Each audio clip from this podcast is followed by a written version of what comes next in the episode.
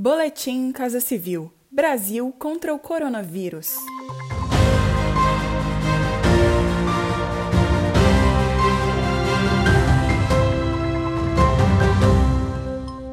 Confira as principais ações do governo federal nesta terça-feira, 7 de julho, no combate à pandemia de coronavírus. A proteção da Amazônia foi reforçada pelo governo federal durante a pandemia.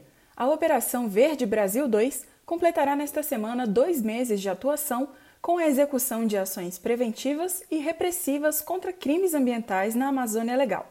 Já foram apreendidas dezenas de embarcações e milhares de metros cúbicos de madeira ilegal foram confiscados. Somente nos primeiros 30 dias de operação foram aplicadas multas que superam 100 milhões de reais em razão do desmatamento e corte ilegal de madeira. Atualmente, a operação conta com mais de 3 mil homens e mulheres que estão se dedicando diariamente à missão de combater delitos contra o meio ambiente. Quem explica é o presidente do Conselho da Amazônia e vice-presidente da República, Hamilton Mourão. Profissionais motivados e determinados a cumprir a sua missão. Estamos já há 57 dias de intenso trabalho. Destaco trabalho de equipe porque isso é que leva à excelência dos resultados conquistados. As Forças Armadas estão ali para dar apoio às equipes, com helicópteros, aeronaves, navios, embarcações, viaturas e bases avançadas que permitem a mais ampla atuação por parte dos agentes ambientais. Compõem a equipe da Operação Verde Brasil 2 o Ministério da Defesa, as forças policiais, a Agência Brasileira de Inteligência, a Força Nacional de Segurança Pública, além de institutos como o IBAMA e o ICMBio, dentre outras instituições que atuam de forma conjunta para combater os crimes ambientais. O auxílio emergencial de 600 reais está entre as medidas de combate à pandemia mais importantes, por garantir a proteção social das famílias brasileiras mais vulneráveis. O benefício do auxílio emergencial já alcançou mais de 124 milhões de brasileiros.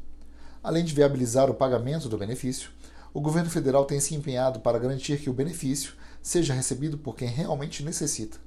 A relação das pessoas que já receberam auxílio emergencial pode ser vista no portal da transparência. Além disso, o governo federal disponibilizou um portal para devolução do benefício por pessoas que não preenchem os requisitos, mas fizeram a sua solicitação. O governo federal já conseguiu a restituição aos cofres públicos de 57 milhões de reais. Saiba mais sobre os esforços para a aplicação correta destes recursos públicos em cidadania.gov.br. Os estudantes que contrataram o financiamento estudantil, FIES, já podem pedir a suspensão do pagamento de até quatro parcelas. Segundo as condições estabelecidas pelo Ministério da Educação, a medida vale para os alunos que estavam em situação de inadimplência antes do dia 20 de março, data em que foi decretado o estado de calamidade pública por conta da pandemia de coronavírus.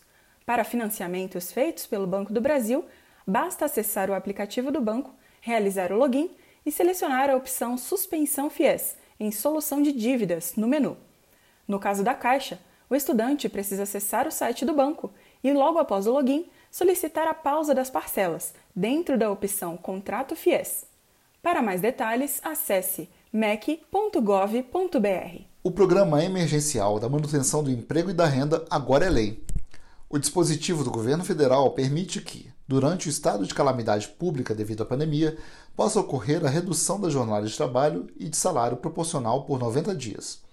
Neste caso, o governo paga um benefício emergencial ao trabalhador para repor a redução salarial e também para reduzir as despesas da empresa. O programa prevê ainda a suspensão do contrato de trabalho por até 90 dias, nesse período em que as empresas estão com as atividades suspensas ou reduzidas por meio do programa, o governo federal já pagou 13,9 bilhões de reais do benefício. Com isso, foi possível a preservação de mais de 9 milhões de empregos. Acompanhe estas e outras ações do governo federal por meio dos canais de comunicação da Casa Civil da Presidência da República.